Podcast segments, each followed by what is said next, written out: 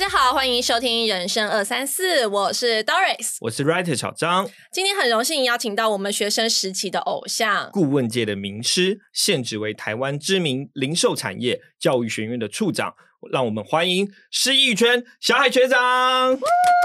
大家好，我是小海学长。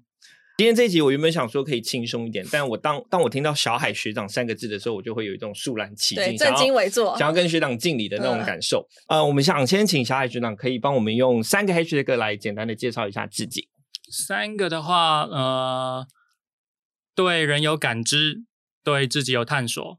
山姆叔叔对人有感知，这个是不是跟小海学长的职位有关？就是在面对受访者的时候，都可以一览无遗，他的内心思考的是什么？其实我不见得一定知道他到底要什么，嗯嗯，但是我只能站在二楼的阳台看一看我跟他此时此刻的状态，所以去感知他，所以叫他感知。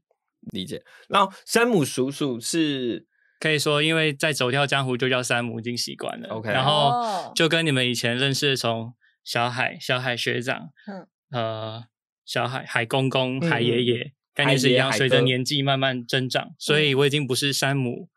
是山姆叔叔了。OK，好，对，那我们今天欢迎小海叔叔。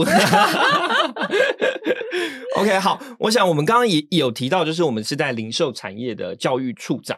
我相信观众朋友应该也都会蛮纳闷，就是说什么样的情况下，在零售产业上需要一个教育部门，然后甚至会有教育处长。那学长的这样的职务职位内容，大致是在做什么样的角色跟工作？呃。他是负责整个零售通路，所以我们要工作的部分应该是协助这个零售通路达到他们的业绩策略目标上所做的所有的培训相关的任何的动作，例如培训呢、检核、建立制度等等。嗯嗯嗯。那请问学长，企业在创建这样的教育机构，它的出发点是什么？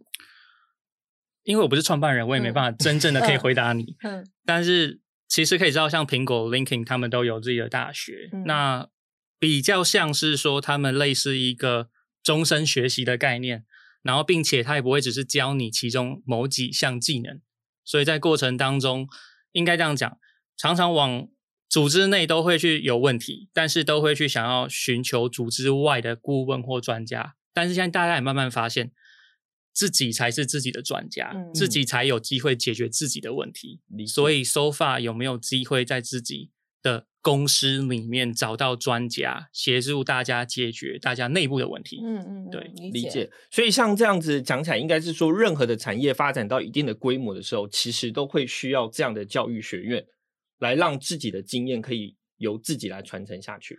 你讲的很对，叫做一定的规模，但有没有其必要，看老板哦，看老板。对，OK。因为我像我记得我前两天看那个木曜也有提到，他们去台积电，然后台积电也是。就是不是由你的主管来教你内容，而是由专门的教育训练部门来去教学他们所要做的工作，然后再分配下去。应该是这样讲啊，就是爸爸往往教小孩、教儿子都很难教，对不对？因为都有一层关系嘛。我爸以前是游泳教练，然后以前教我教到我哭的要死，然后我爸就直接丢给隔壁的教练，天哪，我全部都会了。原因什么？因为我太害怕我爸了。所以意思是一样，你的主管教你，你会觉得天哪，他在教什么？然后对有压力，所以 common sense 那种基础的课程就交给一般的所谓的教育部的单教育单位。嗯，但是真正的比较是 domain know how，，那还是回归到自己的部门。所以慢慢的就会发现，它应该会切割的很开来。理解。那像刚刚学长提到，就是呃，是在零售产业的教育训练、教育训练部门。那我想请问说，这个训练主要是着重在哪里？因为像我可能初步想到是零售业，可能一定会有商品知识的教学，嗯，那也有可能是同才之间的相处关系，对，甚至是主管在管理的的的管理法则。那会去着重在哪一个地方？又会是怎么样的来考核大家呢？其实你刚刚也提到了，有商品知识，会有很多其他。所以当初我进到这间公司，我第一件事情就是帮他们分类。嗯，所以我后来把我们的单位里面就分为五类型的培训：专业、服务、销售、管理、培育五代。培育，OK，是学长想的吗？是我是我是我学长，是我。假如没有帮他分类，就像。你进到一个图书馆，没有索引，然后没有一些管理人员，所以我试着帮他们去区分开来。那组织里面更常谈的事情叫做什么？生涯学习发展蓝图。对啊，有些就玩假的，玩假的。但是你假如不管要玩假玩真的，你都要知道先分类。嗯，所以分类是一定要的。OK，所以学长在考核他们的时候，也是会这五类，然后这一个类别他大概学习到多少，或者是他课程完课率多少，然后达成多少，类似像这样子吗？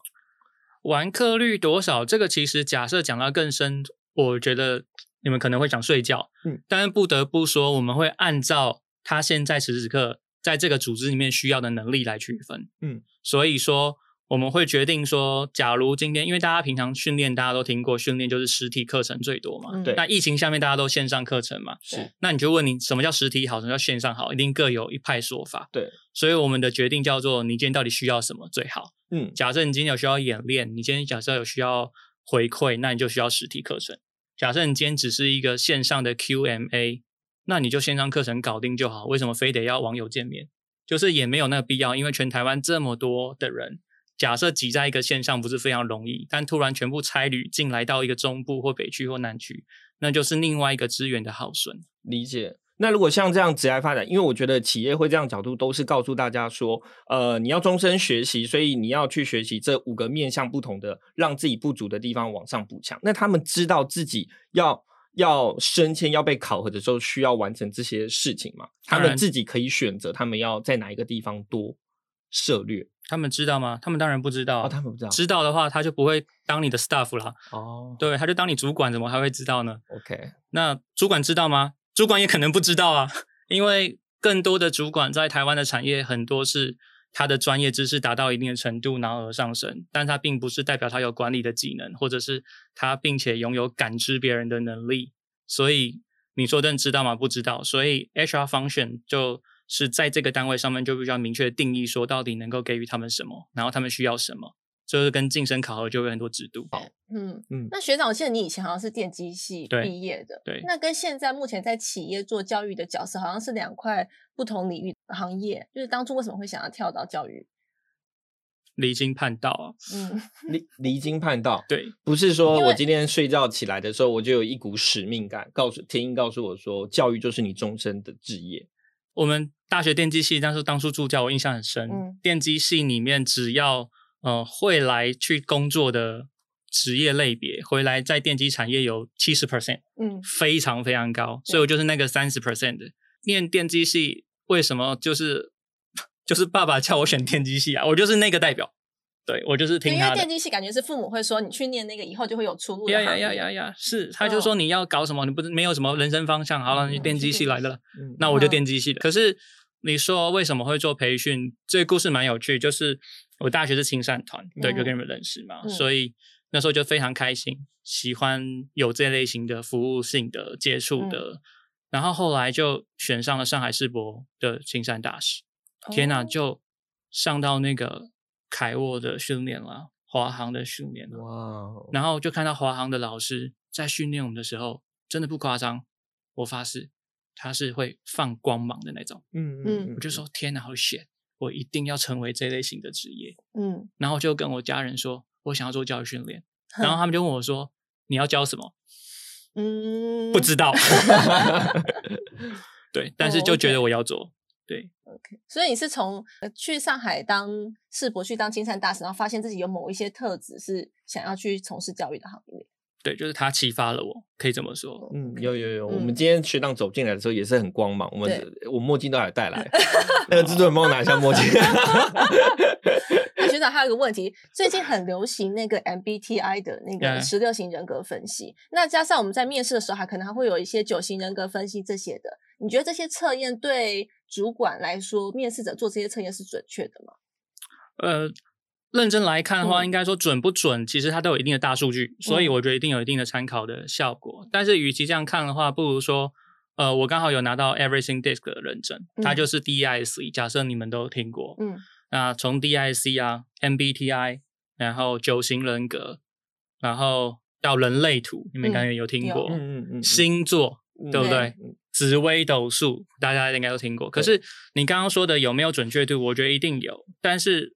这些的测评或者这些的理论基础谈的事情是，你知道你自己是什么之后，你如何能够站在你自己的此时此刻，然后如何能够突破你的短板。嗯，我觉得那个可能比较重要。更简单来说，我举个例好了，呃，比如说我射手座，那你可能就上面就看到星座命盘，国师写的射手座写的超级像你的，嗯嗯，So what？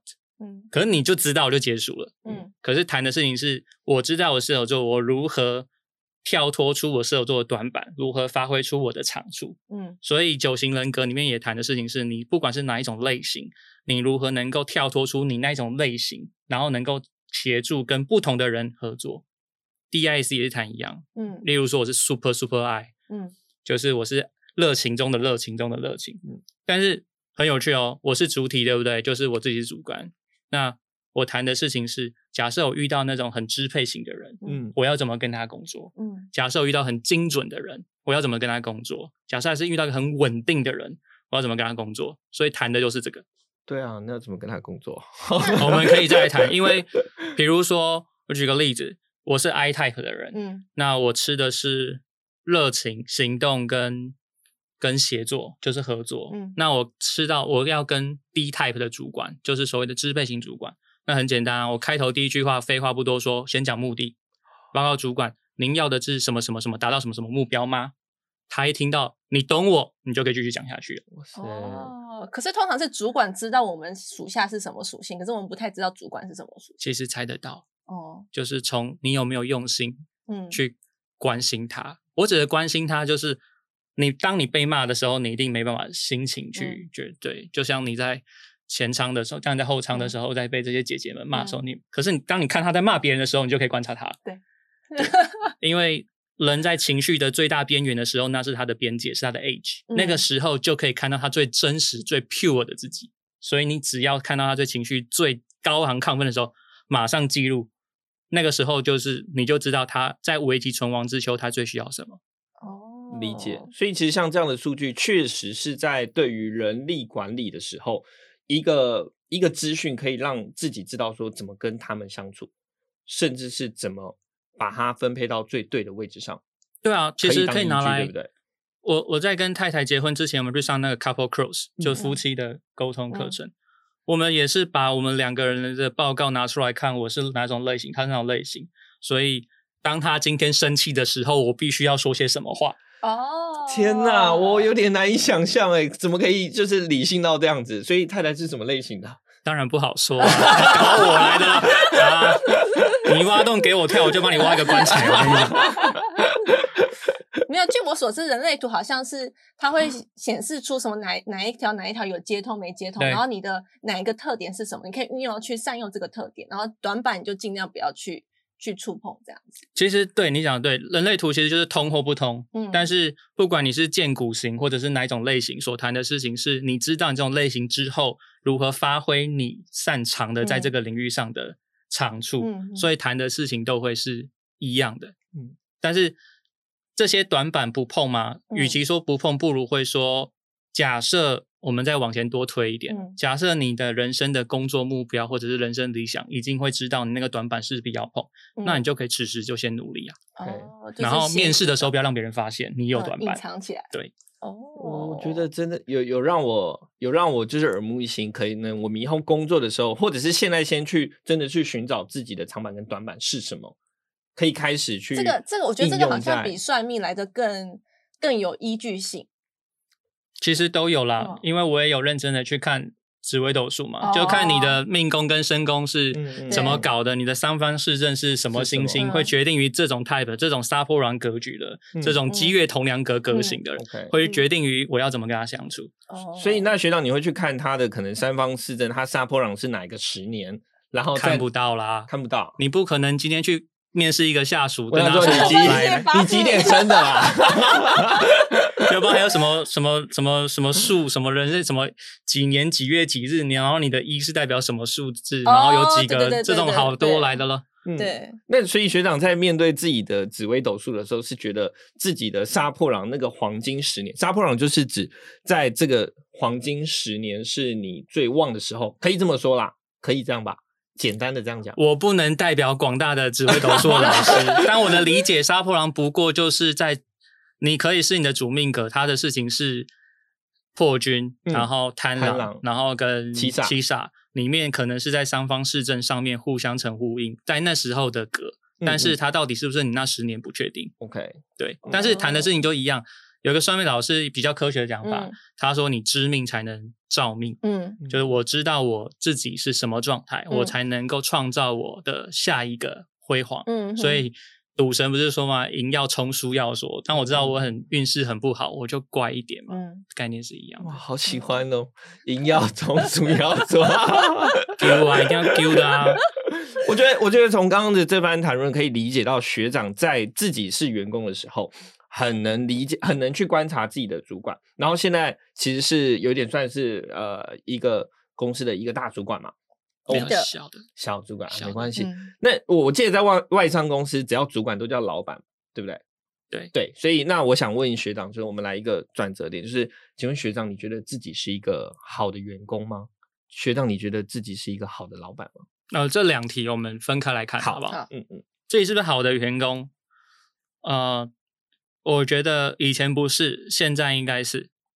那原因是什么？是因为这个其实都可以用理论基础来说。有个东西叫行动科学，行动科学的老师常告诉我们、提醒我们一件事情，就是你做每件事情都有你的好处。嗯，简单来说，你到底知不知道你的好处？例如说，小张，你为什么现在要做这个频道？嗯嗯，Doris，你为什么突然想不开，就是突然又要坚持？嗯嗯，当然这些过程当中一定有好处。嗯，可是往往。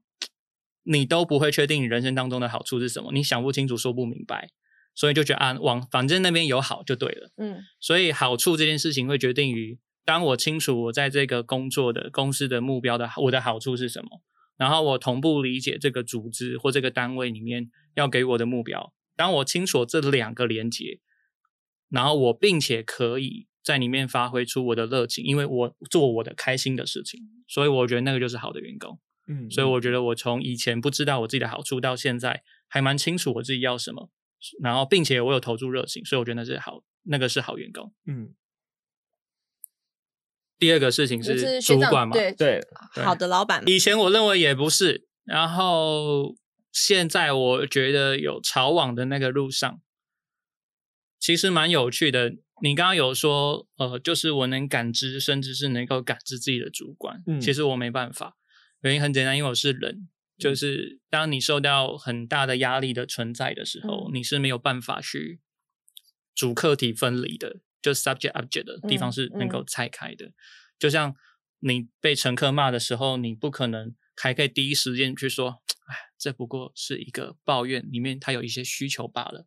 每个情绪都背后都有一个需要嘛，所以我没办法做到。可是后来就我。之前拿过那个 license 是是教练，就是 coach。然后我有被我的教练学校的校长教练，他就提醒我一件事，他说不贴心、很蛮横的要求，嗯，跟很温柔但是很同理的不要求是一样的可恶。嗯，意思就是说，当你知不知道你什么时候能够要求对方，然后并且你是能够感知他的。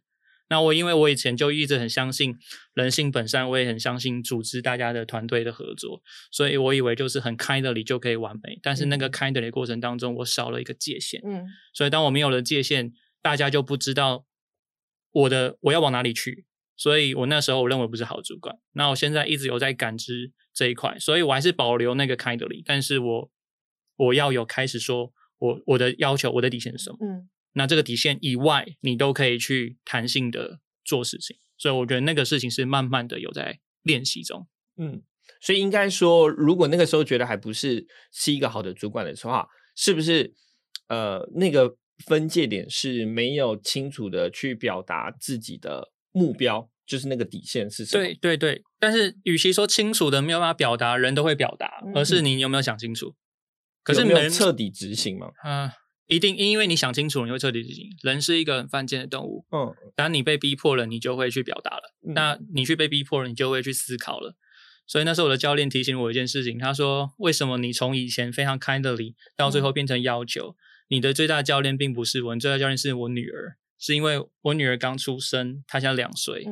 在当时当下，我就是要顾小孩，我就是没空再陪你这些伙伴在玩那么多时间了。”所以我就是要顾娃，我就是要喂奶，我就是要陪他玩乐，因此我的底线就在这。嗯，然后这是我的底线，我很清楚画在这。理解，所以他是我的教练。理解，我相信这个问这个问题的延伸，应该是大多数非常非常多，大概在三十岁左右的主管会遇到的问题，就是当我变成主管的时候，我开始要怎么去对待大家，跟大家相处，那我的底线又是什么？我怎么样才可以要求大家达成我要的那个目标？还是被大家牵着走？哦，大家很开心，很和乐，但是最终没有达成自己所必须要达到的那个目标。我我觉得这段是对的。那为什么大家都会有不一样的作为？因为大家那些主管在那个阶段的需求都不一样。嗯，有些人可能刚上任，嗯，他可能光阳光空气水都摸不完了，他怎么还会去管你那么多？而有些人已经待了很久了，阳光、空气、水都已经吸过了，然后你有几两重我也知道了，我就是接近躺平的，所以也没有动力的，所以每个阶段不同都会有不一样的作为，所以哪怕所以我觉得跟年纪不一样，不见得一定是有正相关，但是更不如说他那个阶段他到底需要什么。理解，我觉得老板这个课题，我们我知道我离题了，但是很想继续聊下去，我们继续的。好的员工，太多想问，就是对学长来讲，你身为主管，你觉得好的员工的特质是什么？好的员工怎么样可以称为是好的员工？如果他今天特别上进，然后事事都回报，跟他能自己把事情独立解决完后，全部再跟你说一次跟你说，还是你想一一回报这种？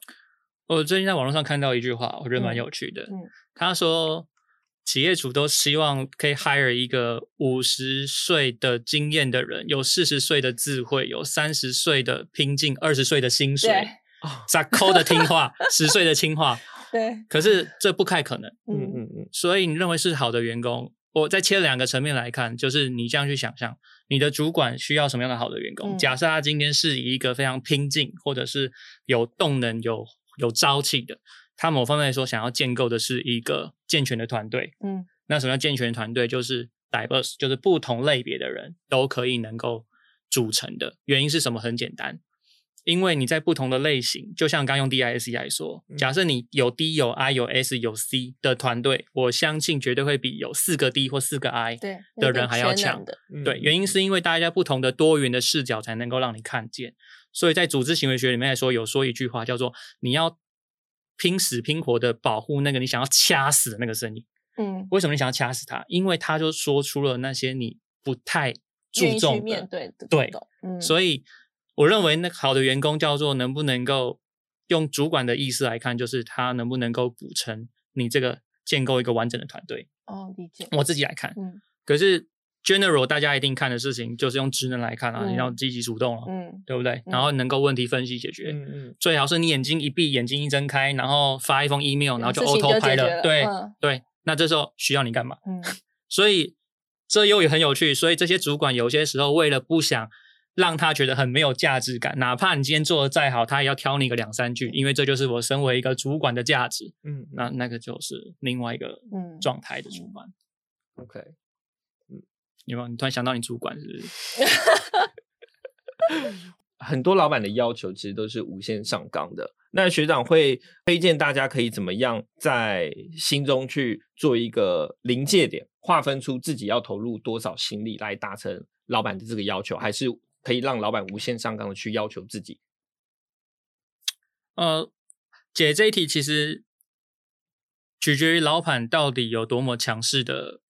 强势，然后要多老板到底有多无脑，然后还有老板到底多蛮横不留情。嗯，可是谈这句话事情是要解，都是用一个方法来解，叫做你到底对于你现在的工作的量体还有目标清不清楚？嗯，简单来说，我知道我就是有一百分的 Taurus，嗯，我今天已经塞了九十分了，你今天老板就是蛮横的给我塞了另外五十分，那这样变一百四嘛？嗯，这时候你做第一时间就是告诉他。我只能筛九十，我现在你给我一百四，请告诉我你要拿掉哪一个，其他的另外九十。可是今天会有个情况，只要我老板都说，那你就把它压缩，你去把那个时间尽量缩缩缩减。那我心里会有压力，就等于说我这件事情我推不掉，然后我除了我原本东西，我还要再加上另外一个东西，那我要怎么去解这个事情？其实你已经蛮市侩，你已经往下问到第二个问题了。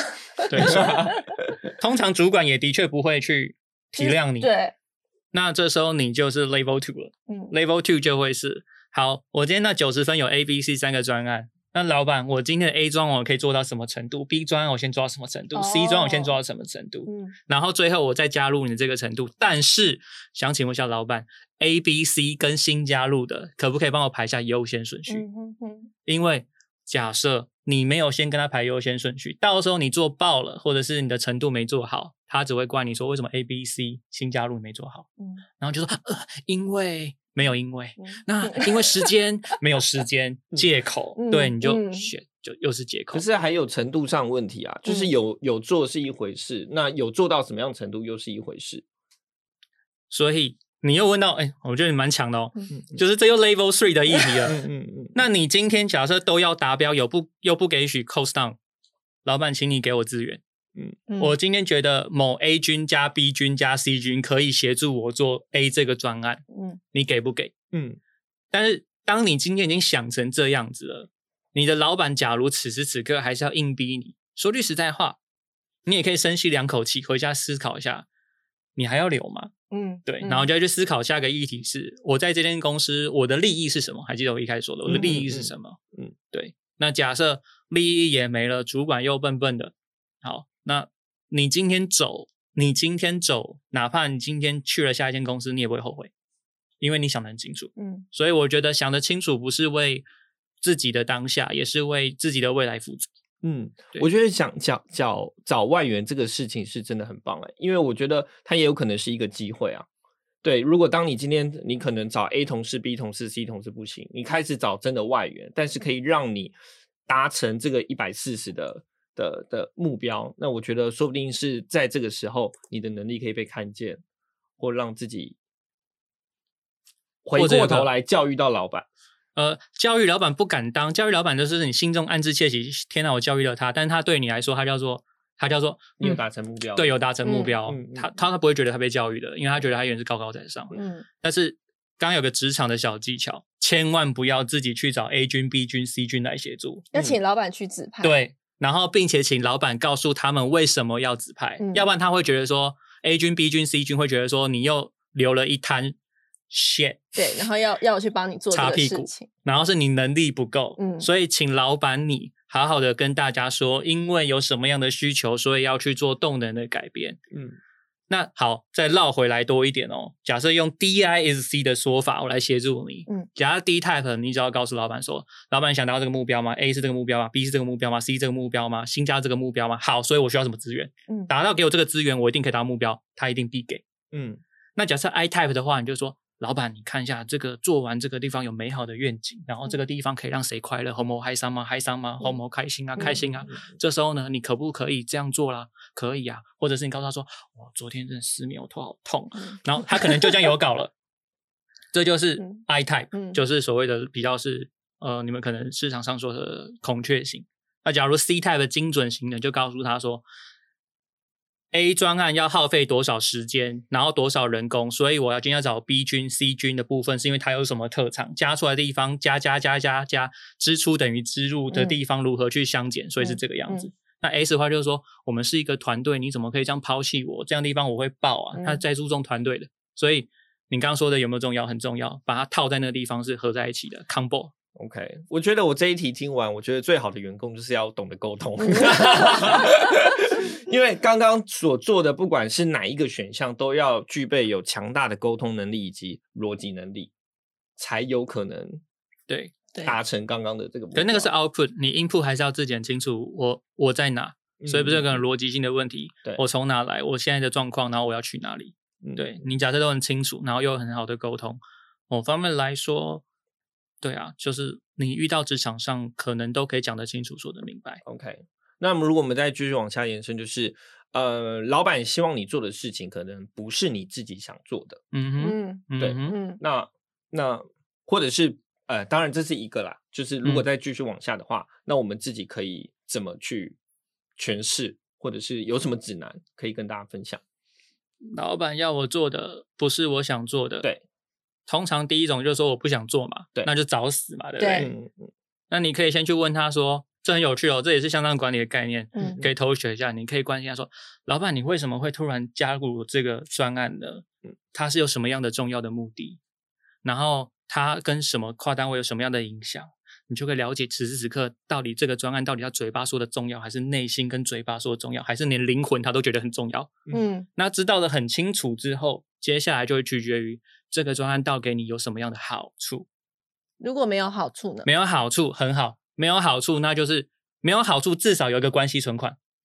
对对，那就是你想不想得到这个关系存款？关系存款。哇，这个好棒的词汇，好棒的词汇，帮帮我记一下，看关系存款，就是俗称的你有好我没好，嗯，但是我现在就先投了一次关系存款在你这，我相信未来再存个两三次还是可以提一次款的，对吧？嗯，就是突然两三次之后，你帮他做两三次，你不想做，然后他想做，突然有一次是你真的很不想做，你可以直接告诉他说，主管，我上次都帮你做这些事，但我这次真的很不想做，讲讲的原因，或许就可以直接处理掉。嗯，那假如不是，那你可以去思考这个地方能够协助我什么。所以我往往都会跟我的伙伴在谈 PP，就是年度规划的时候的 performance plan 的时候的一开始，我都是先谈第一件事情，是你今年度你想达到什么样的目标？嗯，你自己的工作上的目标，你人生目标，我可能没办法帮协助你。可是你的工作的目标跟组织要给予你的目标，假设能够 overlap，那就是一定最好。不能 overlap，我至少知道你有这样的目标。当我给你任务的时候，如何协助你往你的目标前进？那我觉得他们就有机会在那个 moment 下会更投入。要不然他只会觉得你只是指派个任务，那个任务跟我什么关系？就会回归到你刚刚说的，你不想做。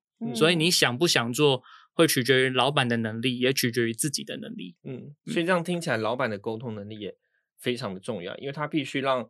呃，让员工去知道说他做这件事情的好处是什么，有一点像是在说服他。因为我觉得大部分可能会遇到一个问题是，大家不知道自己想做的到底是什么。呀，可是，所以，可是这也很难，因为现在越来越年轻的小朋友，你问他说你的理想是什么，他说不要跟我谈理想，理想就是不想工作，就是我的人生中理想。我有一个疑惑，说如果今天呃老板说的那个好处，你自己认为那个不是好处呢？但是你又不得不去拒绝这个工作的时候怎么办？老板说那个好处，那就回归到那你要就去感知哦。我们先讲一个比较细一点的，叫做你这个感知，叫做你认为老板是在屁，对还是老板是在真正觉得的好处？嗯，对。假设他觉得是在屁，那你都已经知道他在屁，那你就让他屁呀。你懂意思？就是，但是我又不能拒绝去做那个工作。那所以你的目的，你刚问这句话的目的是你想要拒绝，还是你你想要解决掉他的屁？呃，就是我不得不去做这个工作，但是就是像刚学长讲这个关系存款的部分，我觉得关系存款可能之后我会有呃大家互相帮助的地方，但是老板给我的那个好处，我觉得就老板说啊，假如你去做这个，你以后会在这一个部门，你有可能有更好的发展。可是这个东西也不一定真的是实假的，对，真的很屁。嗯，好，那这时候有另外一个你也可以记一下，叫做兼顾主张与探寻。好，兼顾主张与探寻，意思就是说。老板，您刚刚所说的这个部分，就直接哦，比如说他说，你你就是要我，你就是要我未来做这个 case，然后以后可以什么样的升迁，对，然后就说主管跟此时此刻，我现在觉得谈这个地方太远了，嗯，但是其实做这件事情我并没有做得很上手，而且我现在手边有很多的工作要做，这就是我主我是兼顾你的，然后同步也去探寻，然后去了解说，但是你假如真的那么想做的话，嗯，那我愿意去试。那这时候就可以谈条件，就给你勾血。就是那如果老板不给我勾选那种，那我那不勾血就是回归到他就是属于暴力型的老板，那你就开始慢慢知道，那就又回归到一个更原始的最早所谈的，你到底在这份工作上你到底想获得什么？哦，假设你假设获得了很多钱，获得了很多钱，然后你的第。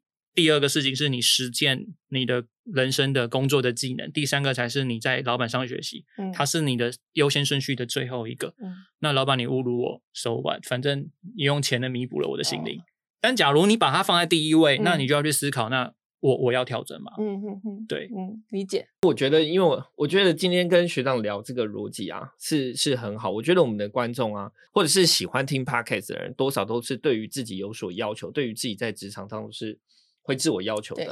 那如果他今天在工作企业已经服务一段时间，他希望可以在工作上得到升迁，那学长有没有建议，我们可以采取什么样的行动，让自己被看见，或者是让老板看见我们？有，这个策略可以蛮清楚的哦。我认为有三个步骤：第一个步骤先了解自己；第二个步骤叫做了解组织；第三个步骤叫做好好的演说。嗯，我用一个概念或一个画面来看，你就是一个商品，你如何销售你的商品给你的老板买买单？嗯，首先你要先去看一下了解自己，那个自己叫做你这个商品到底是寡占市场还是通用市场？嗯嗯。所以，假如你今天在做这件事情上很清楚，我是寡占的，我在组织上面就是真的是不可或缺的存在，那你今天是不是讲话会特别大声？对，不可取代。对，嗯。那第一、第二个部分的话，就是哎，这是第二个。第一个刚刚不是说了解自己嘛？对。那你也去看一看，你这两三年在这份工作上面有没有什么战绩？假设。你兼职沦为说，我在这个地方已经三年了，你该升我了。那我手法我不告诉你，现在的组织、现在的公司越来越不吃年资这件事，而是吃年龄，呃，吃年吃那个战绩。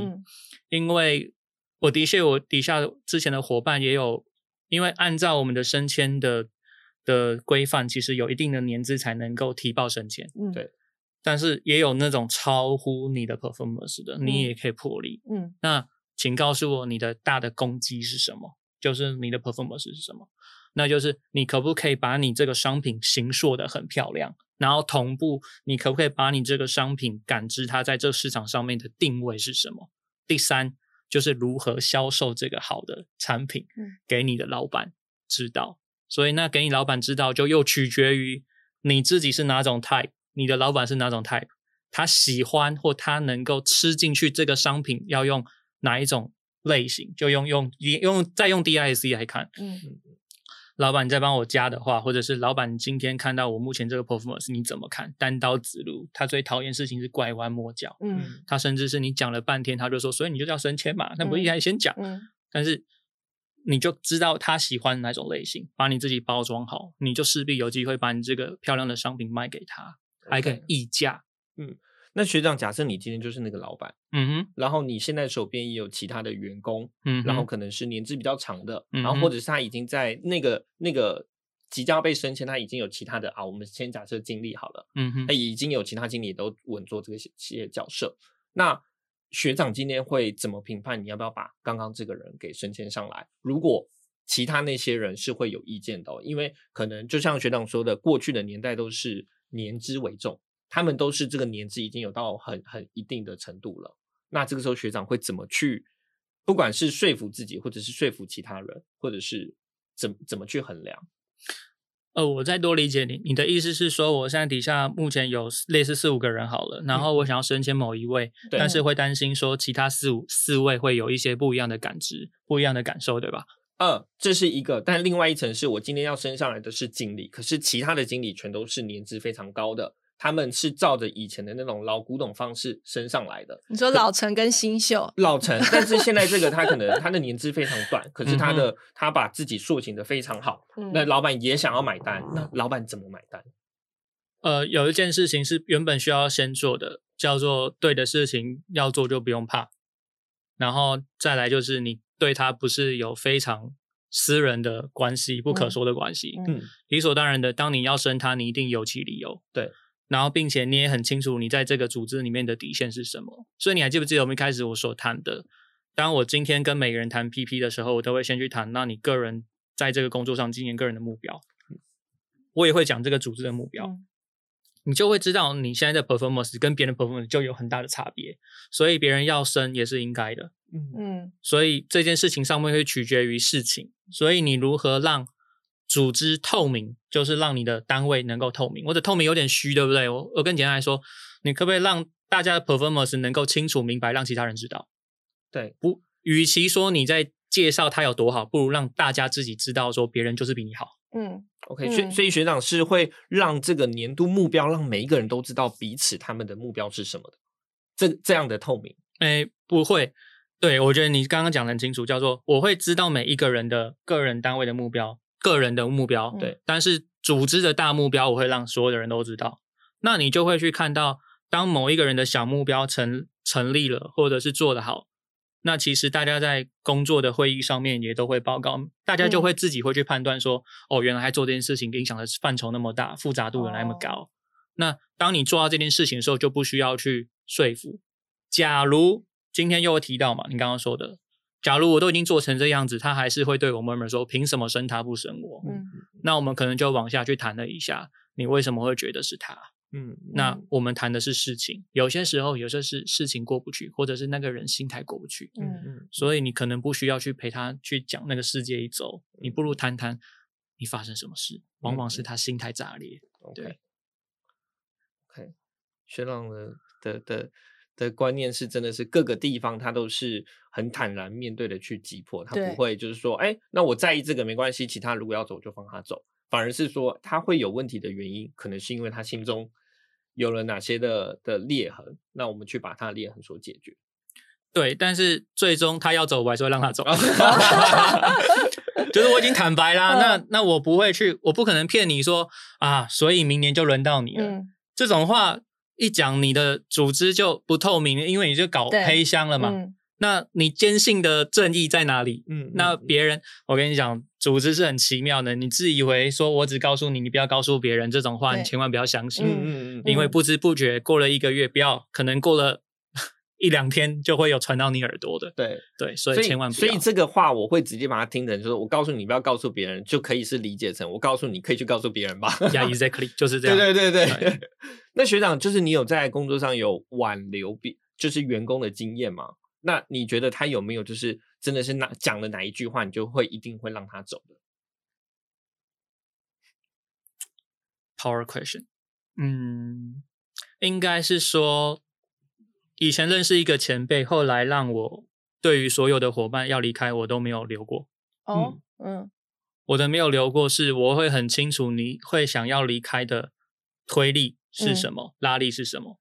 推力指的是这个单位、这个伙伴的关系、这个组织、这个工作对你的推力；拉力是外面的世界给予你的诱惑是什么？假设那个薪水加不上去，假设这个组织没办法改变，我再再怎么留都留不住。嗯嗯。但假如今天他是他的问题，他的 issue 是我能够解决，那我会说，那我试着做这件事情。谢谢你告诉我，那我也觉得喜欢他，那我会再问看，那那你怎么看？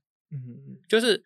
与其留过多的部分，有点像是在就是 情感的勒索，但是那个勒索的背后，假如你没有解决掉 Lucas 的原因，他最终还是会离开的。就你放我走，嗯，对他还是会走的，因为你就跟情侣分久必分，呃，合久必分，分久必合，然后最后分完合的时候，又通常都会再分。原因不是因为他们想分，而是因为当初说分手的问题怎么样没有解决？Yes, exactly. 所以这才是重点。OK，嗯，所以今天如果员工说我我想要辞职是因为我的薪水不够多，然后老板说好，那我给你加薪，但这个老板会对这个员工会心存，就是会有一些问号嘛，就是会担心他哪一天也会因为薪水不够多也走嘛。对，所以就要去看到底是不是他过度的太低薪，还是今天他是真正的狮子大开口。嗯，假如是这样的话，那我就会再多问，好奇多两步。因为我会培养他，至今不可能。我当初害他，应该也不会是纯粹为了薪水而已。对，我就可能会再多问一下发生了什么事，他的他的需求的背后一定有可能有一些故事，或者是有一些什么样的原因改变。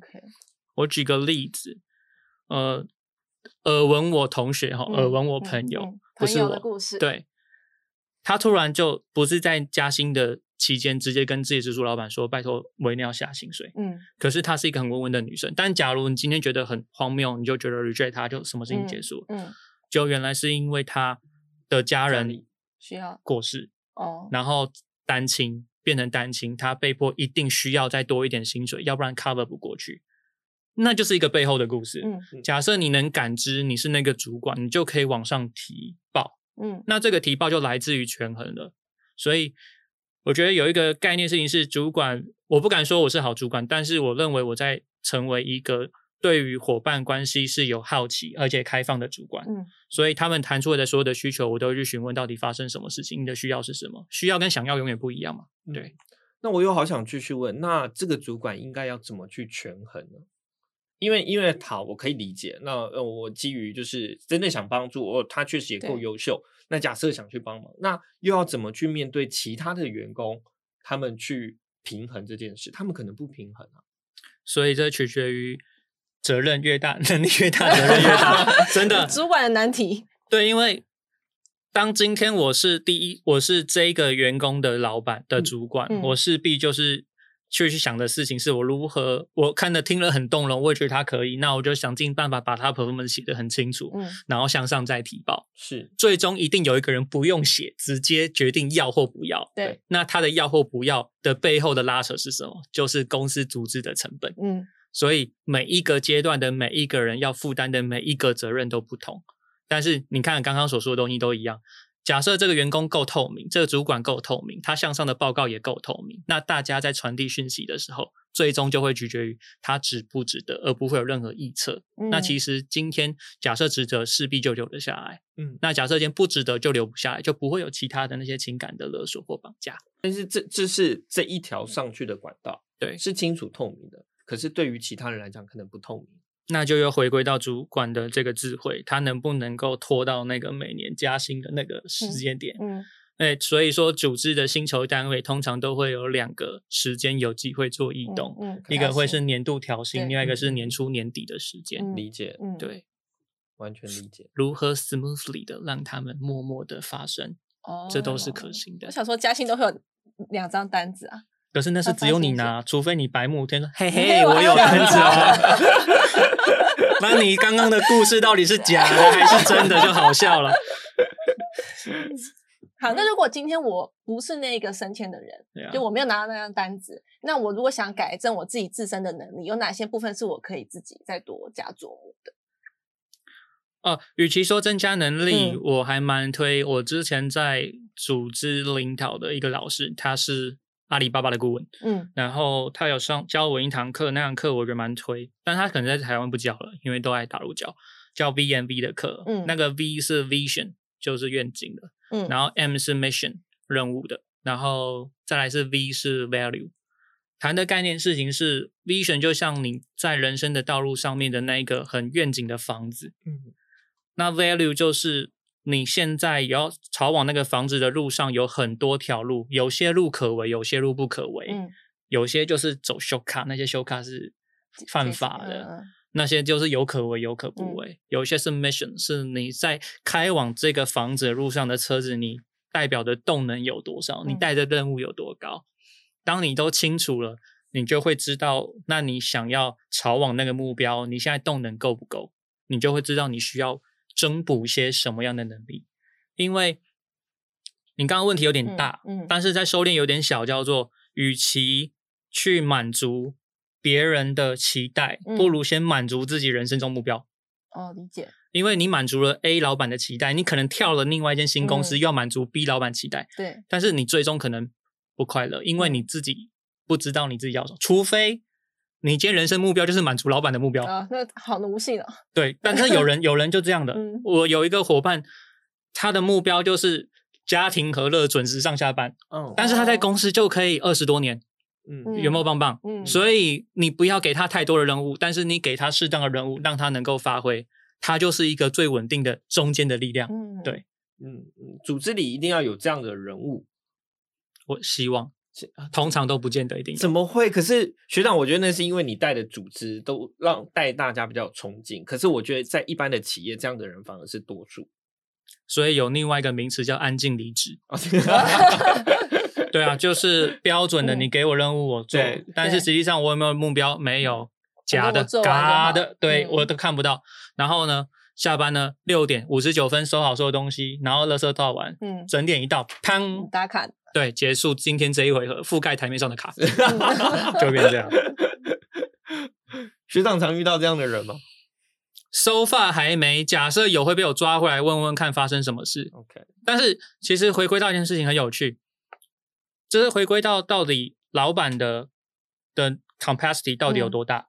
嗯，因为你到底是一个什么样的组织？有些人不是常说一句话叫做。呃，胜败乃兵家常，呃，胜败乃兵家常事。但是呢，通常都会有后一句，老板就是说：“可是呢，你失败，我很生气。”嗯，那你到底是要不要让人家胜败乃兵家常事？嗯，所以你今天看到这个人准时上下班，但是这是他是个人的追求。但假如他今天个人准时上下班，其实我是支持的。嗯，可是他上下准时上下班，但是包一堆，那我就要去确认一下，那此时此刻你现在的状态是什么？嗯哼哼，那我可能也的确是不太好，因为我可能想要回归到照顾大家，然后最后才留下来下班的部分才去做我原本要做的事。所以我以前都会觉得上上下班准时是一件很不好的事，但我会认为上下班准时是一件对自己边界很清楚，也是一个很棒的事情。对。对，那我私人的问题就是，那学长你现在是准时上下班？没有，我没有，所以我我期待要，但是因为组织的议题还有现在的环境的状况，所以可能在此时此刻，我知道这是一个暂时性，就回归到我的利益，我知道它这暂时性我可以接受。假设它是一个常态性，或者是超乎了我的那条线，那我就会选择 say no。所以如果你的属下比你早下班，你会有快选吗？不会啊，他们都比我早下班。哦。对他们还跟我说再见，嗯嗯，对他们不会从我旁边后面溜掉，他们会直接在我前面说嗨拜拜 Sam。哦，可是习惯了，又是私人的问题。学长是什么时候理解自己是这么理性派的人，然后理解自己有在管理上有这样的才能？好。首先，先回答你第一个问题，叫做理性派，代表说你有没有看出我情绪很高昂的时刻，因为你总觉得我现在非常理性。但是我刚刚说过，在 DIC 我是无敌感性。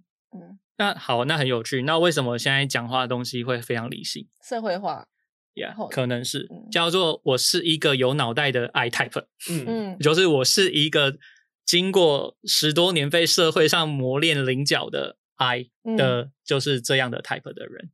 所以不是我理性，其实我的内心深处部分是是感性的。嗯，可是因为我知道，我假如纯粹的感性，我是没办法做好事情。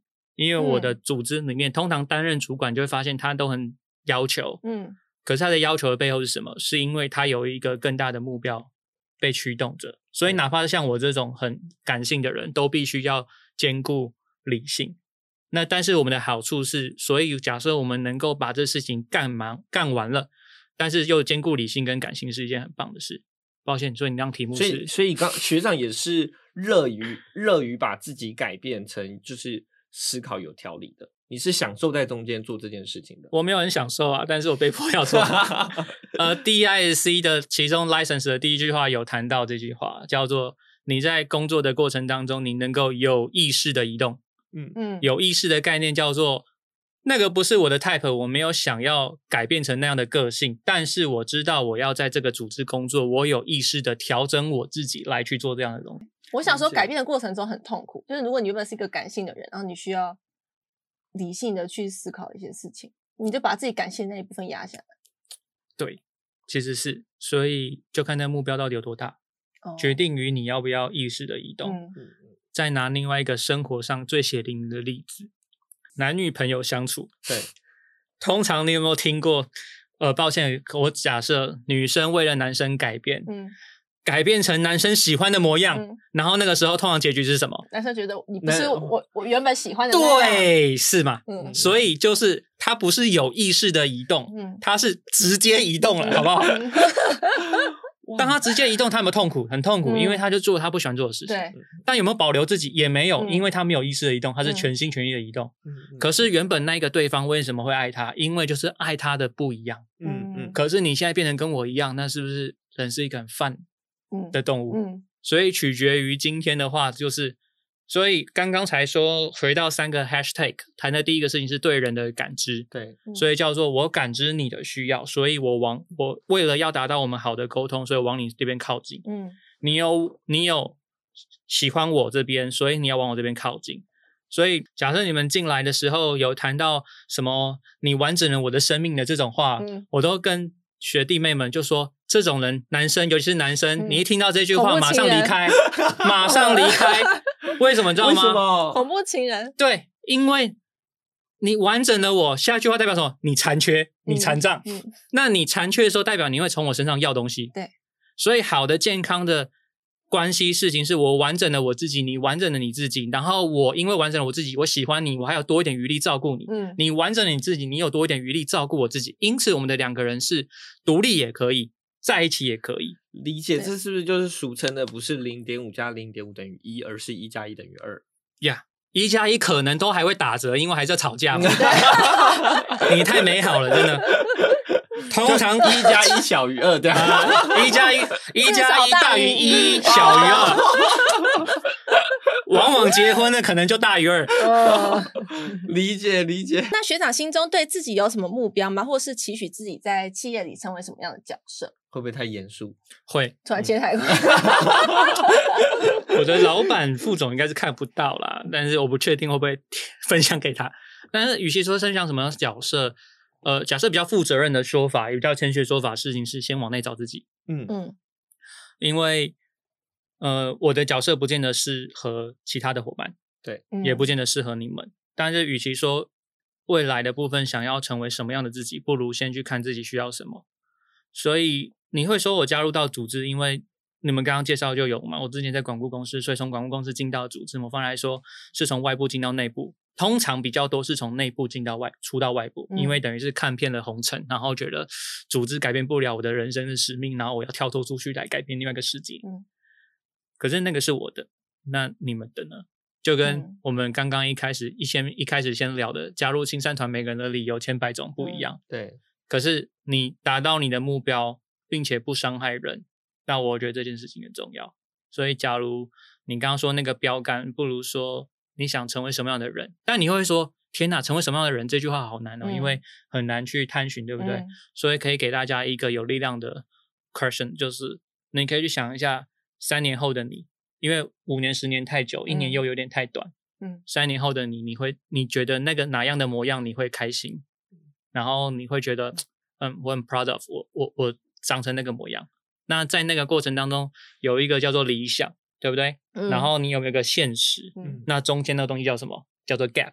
嗯，那有了 gap，你就知道你要往哪边努力了。对，那剩下那些努力能不能达标？你也知道，每年都会有新年新希望。对，但是明年再讲的时候，你去看一下去年的，就是复制贴上还是可以用。所以，所以有一本书叫做《The Twelve Week Year》，就是用十二周代表一年的这本书，你们可以去看一下。嗯。